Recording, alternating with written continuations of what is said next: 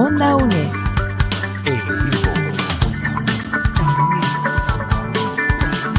Imagen y sonido, hasta donde estés.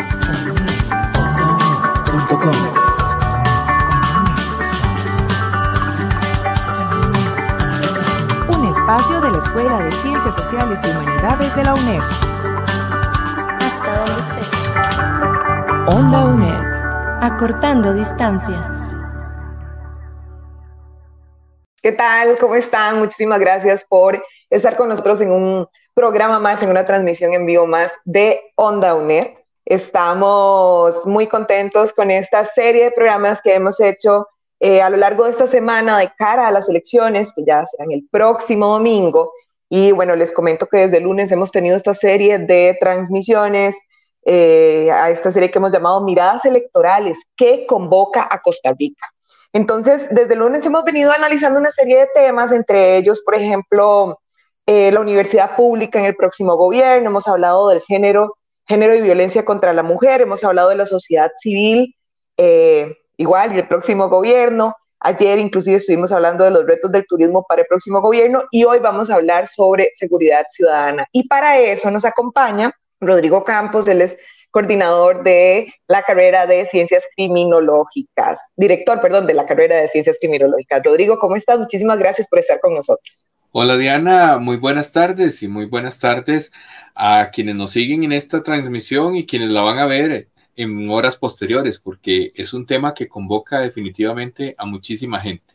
Así es, Rodrigo. ¿Y cómo ha estado el movimiento, digamos, con respecto a, vamos a ver, a todo lo que se ha hablado con respecto a la seguridad eh, sobre los temas electorales, los candidatos, hemos visto una serie de debates, ¿verdad? Entonces me gustaría que hablemos un poquito en la generalidad de esto. Sí, el tema de, la seguridad eh, siempre está dentro de las primeras preocupaciones de las personas, salvo en aquellos momentos en donde eh, surgen otros elementos eh, más importantes. Por ejemplo, cuando apareció el caso Cochinilla eh, y luego el caso Azteca, de repente la seguridad pasó a un plano más, eh, a menor jerarquía y la corrupción se volvió el tema que más preocupaba a las y los costarricenses. Entonces, eso ha venido un poco a desplazar una discusión necesaria. Eh, además, tomemos en cuenta que eh, hay una serie de restricciones de circulación que han permitido un cierto control ciudadano no estaban inicialmente diseñadas como una política de, de, seguridad ciudadana, pero terminaron implementándose de esa forma. Y eh, pues eso obviamente tiene algún impacto que mmm, se ha visto, digamos, fuera de los, de los principales titulares, opacado por otro tipo de circunstancias, como como lo son este, los casos de corrupción, eh, algunos elementos propios de la campaña electoral. Eh, vamos a ver, en estas épocas se suele eh, evocar mucho lo que cada una de las propuestas ha hecho en, en, otras administraciones, lo que cada uno de los candidatos tienen en el pasado, y entonces eso desplaza el tema de seguridad. tanto así que en los planes de gobierno que presentaron, las propuestas políticas no se, eh, no se encuentran fácilmente propuestas en seguridad ciudadana que tengan todos los elementos de una propuesta robusta, como lo mencionó el Estado de la Nación, como lo construyó el Estado de la Nación para el análisis. ¿Qué es una propuesta robusta? Una propuesta que diga qué va a hacer, cómo lo va a hacer, cuándo lo va a hacer y cuáles son las consecuencias esperadas de eso. Es decir, que tenga todos los elementos de una propuesta. Y en seguridad ciudadana no, las, no se encuentran con facilidad. Hay que unir varios elementos dispersos en el plan, en cada plan de gobierno, para poder articular esas, esas propuestas. Incluso en algunos casos ni siquiera han, se han tomado la, el tiempo para realizar propuestas relativas a la seguridad, sino que de una vez se han eh, ocupado en, crear propuestas eh, en, en, los temas del día y no necesariamente en aquellos temas que, que siempre nos han estado preocupando. Otro elemento que tenemos es el tema de empleo y el asunto económico, que es súper urgente. Y entonces las personas, pues, obviamente, eh, tendemos a pensar más en cómo solucionamos el asunto de los ingresos de hoy para, para el diario vivir que los temas de seguridad que a veces eh, no, no los tenemos tan, tan a la mano. Yo me preocupo más de lo que tengo que trabajar hoy, ay, que si me van a saltar, ¿verdad? Porque tengo, hay prioridades en la vida y también hay formas de, manejar el, el, estrés y ese tipo de cosas que, que son viables y otras no tanto. Y eso ha hecho que en los espacios de discusión, seguridad ciudadana no sea tocado con la profundidad que merece. Rodrigo, ¿y existen temas puntuales, este, digamos, como lo que estabas hablando al principio del tema del crimen, bueno, podríamos decir crimen organizado en instituciones públicas, ¿verdad? O porque se ha hablado mucho de este tema. ¿Hay propuestas puntuales en alguna de las de los planes de gobierno de los candidatos?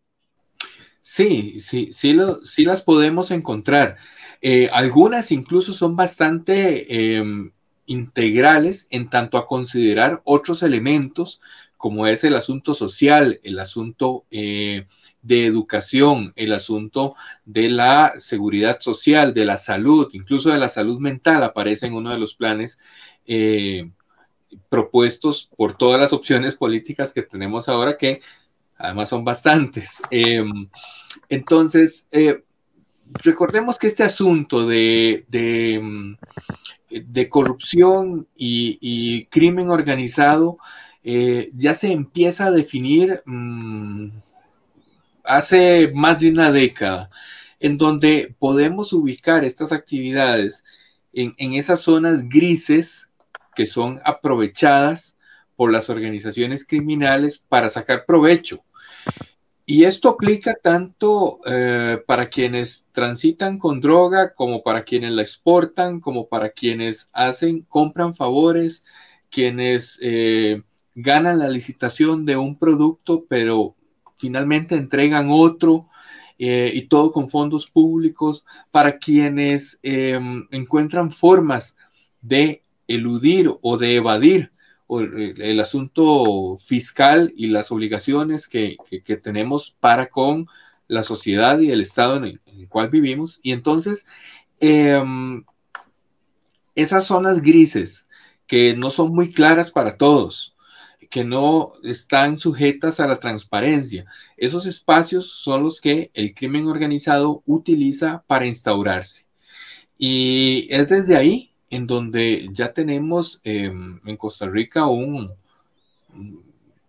el, el qué, el síntoma eh, muy evidente de que hay organizaciones que llevan, eh, si no años, décadas trabajando bajo estos mismos esquemas. Y eso, em, por así decirlo, es como, como, como cuando una fruta está podrida por dentro, ¿verdad? Y tenemos, eh, no sabemos cómo sacarle todo el interior y cómo atenderlo, porque nos quedaríamos al final de cuentas sin, sin, esa, sin esa fruta. Y es un poco así están algunas áreas de nuestro país con una grave descomposición y esto pues obviamente ha debilitado el Estado que empieza a abandonar sus funciones básicas y esto es sumamente evidente en infraestructura vial, en educación, en vivienda. Y eh, es obvio que el camino que se ha tomado de dejarlo un poco a la libre o esperar a que alguien se haga cargo, bueno, pues ahí llega el crimen organizado y retoma ese espacio que el Estado ha abandonado y ya tenemos en el país zonas dominadas por la organización criminal. ¿Y cómo se ha mitigado, digamos, este, este tema del crimen organizado, no solo hablando en las instituciones públicas, sino en general en estas zonas del país? ¿Cómo ha actuado el gobierno actual y qué se espera de un próximo gobierno para, para este tema puntualmente? Mm, a ver, la última vez que desde el Ejecutivo se implementaron políticas en seguridad ciudadana con con algún fundamento teórico basado en, la ciencia, con metodologías ya comprobadas y comparadas con otros países, fue eh, durante la administración de doña Laura Chinchilla, que por cierto fue interesante porque fue un logro no, no eh, divulgado suficientemente. Cuando se empezaron a ver los resultados, era una época en la que eh, un día sí y otro también aparecían asuntos relacionados con la trocha, eh, con ciertas concesiones, con el manejo de dineros públicos y otro tipo de circunstancias económicas que opacaron este tipo de asuntos. A partir de ahí, las dos administraciones anteriores, la actual y la anterior, eh, ambas del Partido de Acción Ciudadana, no han hecho cambios significativos en el asunto. De alguna manera han vivido de los, de los eh, logros alcanzados en materia de seguridad por la última administración de eh, el PLN. Y aunque, mm, digamos, eh, se realizan operativos, se realizan acciones conjuntas entre organismos policiales y, y hay una serie de elementos ahí presentes, el tema de seguridad no es solamente la acción policial que podamos ver. El tema de seguridad inicia desde la desigualdad social, desde donde eh, se empieza a descomponer, a desintegrar una sociedad, porque no todo el mundo accede em, a los beneficios. Para decirlo en un refrán que todos comprendemos, llueve, pero no todos se mojan. Entonces es ahí en donde la gente que se queda por fuera no significa que de una vez se pasan a la otra acera, pero sí hay más personas dispuestas a hacerlo. ¿Y eso qué genera? Pues que el crimen organizado tiene eh, ya no algunas, ni cientos, sino miles de posibles reclutas dispuestos a eh, ejecutar sus operaciones. Y eso es lo que empieza a descomponer el asunto. No se ha trabajado mm, congruentemente y con suficiente sostenibilidad en el tiempo para atender el asunto, justamente porque el tema de la desigualdad social pasa por, por un modelo que eh, no es el que se ha querido instaurar en las últimas administraciones. Imagínense que estamos hablando de que la última vez, ¿verdad? Del el gobierno de Laura Chinchilla, o sea, estamos hablando que ya han pasado muchísimos años desde que algún gobierno tuvo una propuesta concreta sobre esto, ¿verdad? Entonces, en la actualidad, eh, cada vez más los ciudadanos quieren protegerse ante todo lo que está sucediendo, ¿verdad? Ante no solo el crimen organizado, las pandillas, cada vez más vemos eh, más muertes, hay más peligro en las calles. Entonces, hay un tema que está en la palestra y es el tema de la tenencia de armas por parte de los ciudadanos. Entonces me gustaría que hagamos, o sea, viendo este camino que hemos recorrido hasta ahora, tal vez conversar un poquito más sobre cómo, cómo ha manejado el país, eh, ¿verdad? E, el tema de la tenencia de armas y también cómo afectaría eso a futuro. O sea, estábamos hablando también de, de socialmente, emocionalmente una persona con un arma, ¿verdad? Entonces, me gustaría que conversáramos un poquito más sobre esto. Ve qué interesante. El, Estado social de derecho, que es el que constitucionalmente tenemos, debe atender ciertos elementos que son irrenunciables al Estado. Uno de estos, ¿cuál es? La seguridad. Es decir, el Estado debe brindarnos seguridad. Em, y ahí no habría argumento que valga en contra, como por decirlo, ay, es que es muy caro, es que está muy lejos, es que eh, no tenía efectivos, ¿verdad? El Estado es un deber del Estado y el deber es algo que se tiene que cumplir. Eh, sí o sí, no es que hay opción de que, bueno, mañana veo a ver si puedo. Tratemos de pensarlo en el otro presupuesto. No funciona de esa forma. Para eso se establecen los deberes. Es algo que hemos dejado, que ha venido mucho menos, porque lo, hemos ido dejando eh, como de lado, como que deber es casi una sugerencia. en otros países, eh, quien no cumple con su deber, ese sí va a la cárcel y tiene penas fuertes, ¿verdad? Muy fuertes. En los países eh, bajos, por ejemplo, o nórdicos, em, las penas por este tipo de asuntos, hay un capítulo de delitos contra la sociedad y son equiparables a las penas por homicidio calificado. ¿Por qué? Porque dañan a toda la sociedad. Entonces es un, es un daño grave no cumplir con ese deber. Bien, entonces eh, el asunto se ha venido descomponiendo como lo hemos podido observar. Hay una penetración importante del crimen organizado y, que se, se cambia eh, de ropas y duerme en la misma habitación con la corrupción, ¿verdad? Entonces, en, ese, em, en ese espacio de, donde se mezclan estas actividades, empezamos a tener zonas mm, muy, muy abandonadas por el tema de seguridad desde el Estado. Y las personas empiezan a buscar la solución. ¿Y cuál es la solución? Pues para algunos en, lugar de buscar cómo crear asuntos preventivos que hagan de, mi comunidad un lugar mejor, para algunos es yo me armo, yo compro mi arma. Y es aquí en donde algunas propuestas eh, de los planes de gobierno por los cuales votaremos el domingo toman esto. Incluso hay una propuesta que, que pretende casi equiparar este derecho a portar armas como si fuese un derecho humano, es decir, como si todos tenemos el derecho a andar un arma para defendernos. Hay países que lo han hecho como Estados Unidos y no ha funcionado. Y si no ha funcionado allá, eh, en América Latina es posible, sumamente probable, que la, la circunstancia vaya a ser todavía peor. Si ya tenemos un asunto incontrolable de armas fuera del marco legal, Ahora, si se facilita y se incentiva la compra y portación de armas, disque para autodefensa, pues es posible que tengamos una forma de enfrentamiento civil no declarado en nuestras calles, de unos contra otros. Y, esto es muy fácil eh, que rápidamente se, se creen esas identidades colectivas rivales. Veamos lo peligroso que es a veces la salida de un partido, de un estadio de fútbol. Claro lo peligroso que puede volverse la salida de un bar, ¿verdad? Ahora, si a eso le agregamos las armas de fuego, en, una sociedad ya violenta, en una sociedad en donde ya hemos tenido casos de gente que le tocan el pito en un semáforo, se baja y mata al otro. Y ya ha ocurrido. Entonces, en estas condiciones, es muy improbable que una política de este, en, este, en este camino vaya a generar la verdadera protección. Ahora, quienes portan un arma de fuego eh, suelen ya tener la predisposición a matar a otro ser humano. Las armas de fuego solamente son para eso, no sirven para asustar. Si usted quiere asustar a alguien, dígale cómo está el precio del dólar y en cuánto va a quedar la gasolina.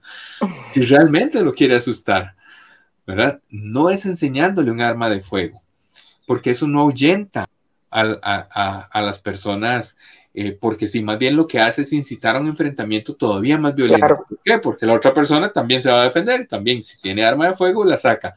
Una vez que hay dos personas con arma de fuego en bandos contrarios, la única solución al asunto es la pérdida de vidas humanas. Ahora, eh, algunos dirán, vaya, es que quienes mueren eh, son gentes vinculadas al crimen organizado, que están metidos en drogas y ese tipo de cosas. Pero aunque sea así, siguen siendo vidas que se pierden. Y si yo vivo en un vecindario en donde hubo un homicidio frente a la casa, ese homicidio no queda ahí. De alguna manera se mantiene en el imaginario colectivo y genera un efecto.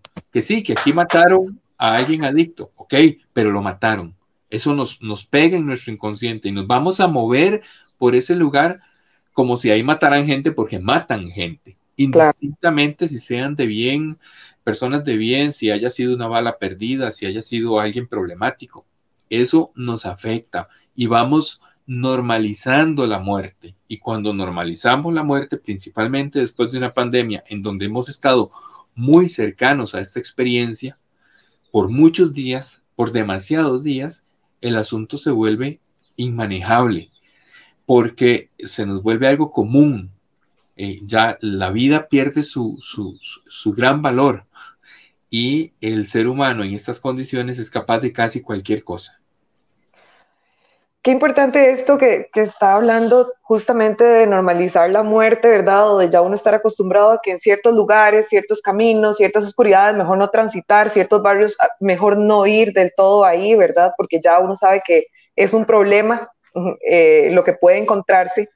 Y es justamente eso lo que yo le decía a don Rodrigo que íbamos a hablar, eh, ya para ir, eh, digamos, concluyendo un poco la, el programa de hoy, la transmisión, y es el clásico de inseguridad ciudadana, pero a mí me gustaría también hablar mucho sobre cómo esta inseguridad ha migrado un poco más de San José, ¿verdad? De, de, de lo céntrico hacia las costas en el tema de la violencia contra la mujer, asesinatos, violaciones y cómo esto, bueno, ha influido evidentemente en el turismo, que fue un tema que se habló ayer, pero cómo, cómo ha migrado eso, no sé si es un tema más mediático o si de verdad la seguridad en, en las costas, en las playas, en el Caribe, en el Pacífico, eh, pues cada vez va en detrimento, ¿verdad? Cada vez da más miedo, por ejemplo, llegar a un lugar solo, hombre o mujer, sea, ya yo no me atrevo a ir sola a una playa, ya no me atrevo a ir sola a pasear, necesito ir con alguien porque no sé si voy a volver, no sé si alguien puede saber si yo voy a volver o no.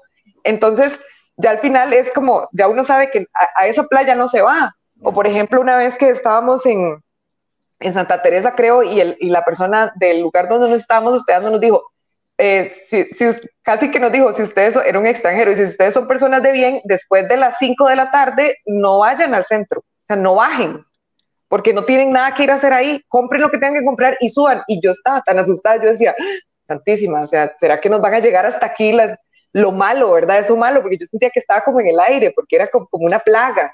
Entonces, tal vez conversar un poco más sobre cómo esa inseguridad que antes solo teníamos en, en los centros de población ha migrado también hacia las costas.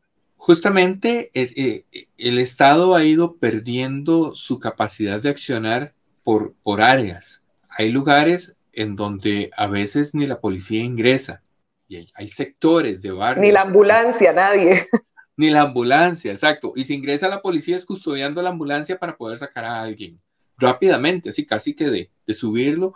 Pero esto ya lleva, lleva rato, no es un asunto, digamos, em, de ayer, sino que nos damos más cuenta gracias a que nos podemos comunicar mejor por, por los asuntos tecnológicos, que aunque hay una enorme brecha, están más a la mano que hace un par de décadas. Entonces, em, vemos una circunstancia que ya estaba. Hay zonas, hay horarios y hay grupos de personas que no, que no pueden mezclarse.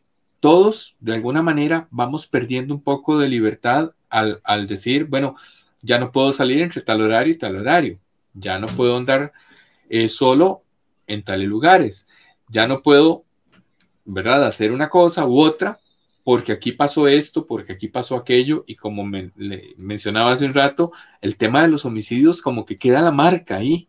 Esa sangre no se lava fácilmente, sino que por muchos años persiste en el, en imaginario de las personas. Y la inseguridad que todo esto genera golpea de manera diferente a grupos diferentes en, la misma sociedad costarricense, que está sumamente fragmentada. El tema de desigualdad aquí se nota muchísimo. Por ejemplo, una mujer adulta de clase alta, en sus 40, 50 años, tiene tanto riesgo de ser víctima de un homicidio como cualquier persona de Suiza. Es decir, la tasa de homicidios para una mujer de clase alta en sus 40 años en Costa Rica es igual a la de un ciudadano en Suiza. Las probabilidades de que eso le ocurra son bajísimas y por debajo del 0%. Pero para un hombre joven de entre 18 y 23 años, de un barrio con muchas desventajas acá en el centro de San José o en zonas costeras portuarias, Punta Arenas, Limón, Quepos, Osa. Eh, estos muchachos jóvenes de barrios vulnerables tienen tanta probabilidad de ser víctimas de un homicidio como si vivieran en una favela de Río de Janeiro, por encima del veintitanto por ciento, por cada 100 mil habitantes. Es sumamente chocante saber que en, un, en el mismo país, que además somos chiquiticos, somos pocas personas, hayan esas enormes diferencias. Algunos viven en condiciones eh, sumamente violentas, con más probabilidad de ser víctimas que aún los países que tienen conflicto armado abierto en estos momentos. Es decir, un muchacho joven en una comunidad con muchas desventajas tiene más probabilidad de morir que un soldado en el frente armado en estos momentos. en las guerras que se están librando en este planeta. Y no así con otros grupos sociales. Entonces vamos a tener un descontento generalizado, porque eh, el asunto de que llueve, pero no todos se mojan, significa que nos, están dejando por fuera. Hay algunas personas que mm, si tienen una fiesta el fin de semana, pues van un momentito a comprarse un vestido a Miami y regresan. Así como si uno toma el bus de la localidad o la periférica, si vive en San José o algo, y va al centro comercial a buscar una, una, tienda de segunda mano para poder salvar la situación. En el mismo país tenemos esas realidades y em, ya eso es violento. Ya eso es sumamente violento y vamos a encontrar gente eh, disgustada sin saber por qué, gente que, reacciona a la primera de manera violenta en, la parada del autobús, en, la fila del, del cajero, en fin, porque tenemos una, un, caldo cultivo social que ya eh, ofrece ¿qué? un acceso muy diferente para unos y para otros a lo que esta sociedad ofrece. Y ni se diga de aquellos eh, asuntos eh, que para algunas personas no son tan importantes, como lo de la recreación, el acceso a vivienda, el acceso a, estudio y, y a crecimiento personal permanente. Esto que ya empieza a verse como un lujo, cuando en realidad debería ser eh, la satisfacción de una necesidad, porque los seres humanos necesitamos formarnos, necesitamos recrearnos, necesitamos vivienda, además de los elementos eh, como, como vestido, trabajo, alimentación, agua, etcétera. Pero eso no está disponible para todos, y menos con las condiciones económicas que han venido en franco eh, detrimento en los últimos años. Bien, eh, Rodrigo Campos, de la carrera de Ciencias Criminológicas de la UNED, que hemos estado conversando sobre seguridad ciudadana. Rodrigo, muchísimas gracias por hacer este espacio en tu agenda para conversar con nosotros este ratito. Muchísimas gracias a vos, Diana, y a todo el equipo de Ondonet. Siempre muy agradecido con su trabajo. Muchas gracias y también, bueno, agradecer a las personas que estuvieron conectadas durante este rato a través de Radio Nacional, a los que nos van a buscar por ondaunet.com. Hasta aquí llega esta transmisión de Miradas Electorales que convoca Costa Rica. Los y las invitamos este próximo domingo 6 de febrero a dar su voto. Ya saben, por quien quieran, pero vamos a votar, por favor. Muchas gracias y que tengan linda tarde. Onda UNED.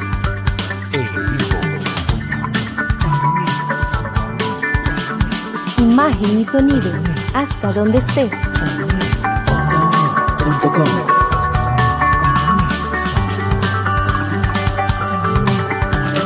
Un espacio de la Escuela de Ciencias Sociales y Humanidades de la UNED. Hasta donde estés. Onda UNED, acortando distancias.